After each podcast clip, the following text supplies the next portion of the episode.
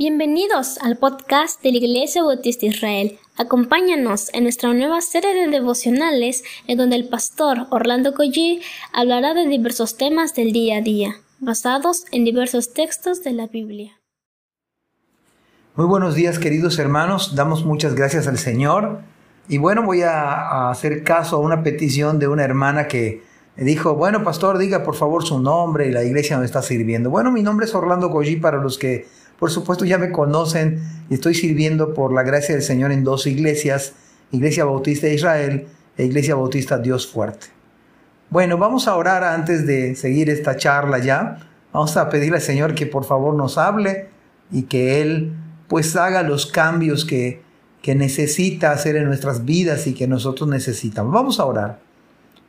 Señor, muchas veces no sabemos cómo orar correctamente no sabemos qué pedir incluso, pero Señor, queremos depender de tu gracia y de tu Santo Espíritu para que aún nos enseñes a orar, Padre. Si tú ves deficiencias en nuestras oraciones, por favor, corrígelas. Ten misericordia aún de nuestras plegarias, de nuestra torpeza al hablar. Danos hambre de tu palabra, Señor. Permite que meditemos en ella, Señor. En el nombre de Jesús. Amén. El día de hoy vamos a entrar a Mateo capítulo 1, versículo número 6. Y se me viene a la mente esta, la siguiente frase. Cuando, cuando estoy pensando en Mateo 1, 6. El rey que perdona todos nuestros pecados. Versículo 6 de Mateo 1 dice, Isaí engendró al rey David. Y el rey David engendró a Salomón, de la que fue mujer de Urias. En nuestra generación posmoderna nosotros hubiéramos borrado este comentario. Hubiéramos dicho, no, esto va a, evidenciar a David, mejor vamos a borrarlo. Si hubiera sido una, serie de televisión, esta, esta nota que puso el Espíritu Santo por medio de Mateo, pues realmente no hubiera estado, a lo mejor hubiera tenido otra, otro final. O quizá como está tan, tan este, inmoral nuestra sociedad, a lo mejor sí se hubiera dejado tal cual. Pero el asunto es, ¿por qué el Espíritu Santo está poniendo esta nota al respecto? Y cuando yo veo estos, a estas, estos personajes, David, Salomón, puedo pensar en una sola cosa. Cristo es el Rey que perdona todos nuestros pecados. Imagínense, vino a la tierra, escogió frágiles hombres, David, Salomón, para que por medio de ellos Él se manifestara aquí en la tierra.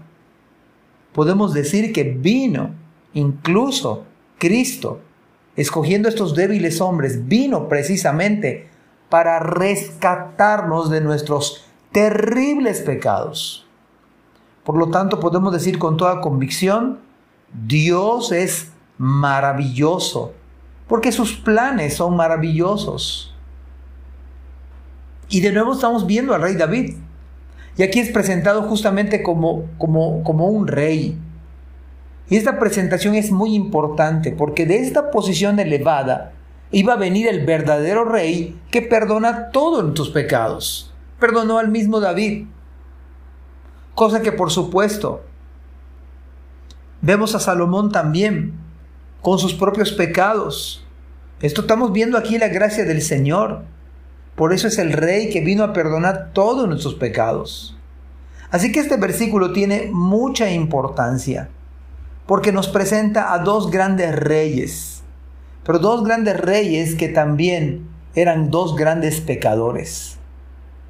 Dos grandes que tuvieron grandes pecados pecados escandalosos. La gente del día de hoy dice que todos los pecados son iguales. No todos los pecados son iguales. Hay pecados que son más graves. No es lo mismo. No es lo mismo que usted y yo pudiéramos en un momento dado el día de hoy comer como no debimos comer. Quizá nos excedimos. A que usted entre y robe un banco.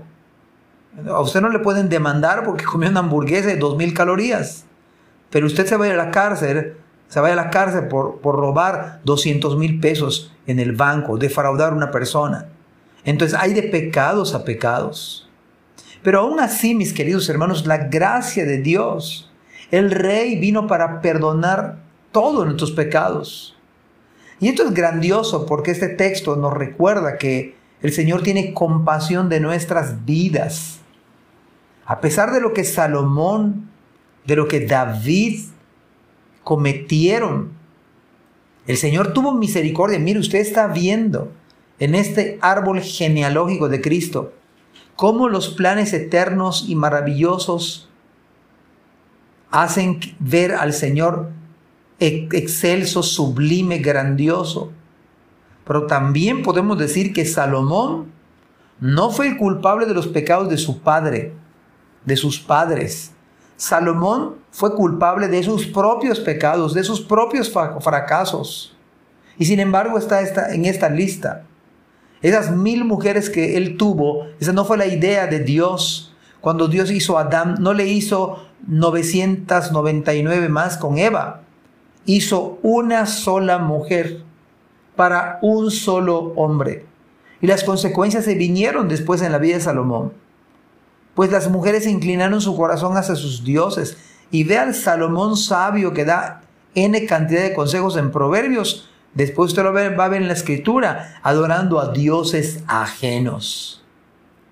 Pero tampoco David no es culpable de los pecados de sus hijos. David es culpable o fue culpable de sus propios pecados. Pero mírelo acá en esta genealogía. Esta genealogía es la gracia abundante en la vida de David. Pero también como ha sido abundante la gracia de Dios en la vida suya y en la vida mía. Pues donde abundó el pecado, sobreabundó la gracia. ¿No acaso, hermanos, esto nos habla a ustedes y a mí? ¿No acaso este detalle que pone el Espíritu Santo, que este Salomón fue hijo de la que fue, de la que tuvo por marido a Urias Eteo? Eso es un detalle del Espíritu Santo increíble. Salomón de la que fue mujer, dice, y el rey David engendró a Salomón de la que fue mujer de Urias. Este no es un dato solamente que, que, que quiso poner Mateo. Es un dato del Espíritu Santo porque ahí, a pesar de que David lo escondió, Dios lo tiene registrado a lo largo, a lo largo de miles de años. Entonces, esto nos, hace, nos habla a nosotros que el pecado tiene consecuencias, que el pecado es grave, pero al mismo tiempo nos habla de que el Rey el Señor Jesucristo puede perdonar los más graves pecados del mundo, las más las corrupciones más grandes y profundas de nuestra alma. El Señor puede limpiarnos, puede sanar las heridas. Sin embargo, acá está para señalar y mostrar lo horrible del pecado, pero al mismo tiempo para mostrar la gracia de Cristo. Entonces vienen las preguntas finales que usted y yo debemos hacernos. ¿Cómo es posible que Dios me haya escogido a mí? ¿Quién soy yo para que Él me haya perdonado? ¿Cómo es posible que el Rey del universo haya, haya nacido en un pesebre indigno? ¿Hay alguno que sea suficiente y capaz para explicar esto de manera concienzuda y sabia? ¿Que no acaso podemos doblegar nuestro corazón y decirle de manera explicable, Señor, yo no entiendo esto, pero ¿cómo te agradezco? que en mi caso, al igual que quizás que Salomón o que David, yo he pecado. No merezco el perdón y tú me ofreces perdón. Amados hermanos, esto es para caer de rodillas, es para alabar al Señor, es para pedirle su gracia, su misericordia y decir, Señor, ¿cómo me has amado? No merezco tal amor y tal perdón del verdadero Rey. Que alabado sea el nombre de Cristo, hermanos. Que este día sea para meditar en la palabra. Y bueno, hermanos, que el Señor les bendiga. Amén. Gracias por escuchar este podcast. Te invitamos a compartirlo y a seguirnos en nuestras redes sociales para que no te pierdas el contenido que tenemos preparado para ti. También nos puedes encontrar en nuestra página web www.ibismerida.org y contáctanos al correo ibismerida.gmail.com. Gracias por acompañarnos. Hasta la próxima.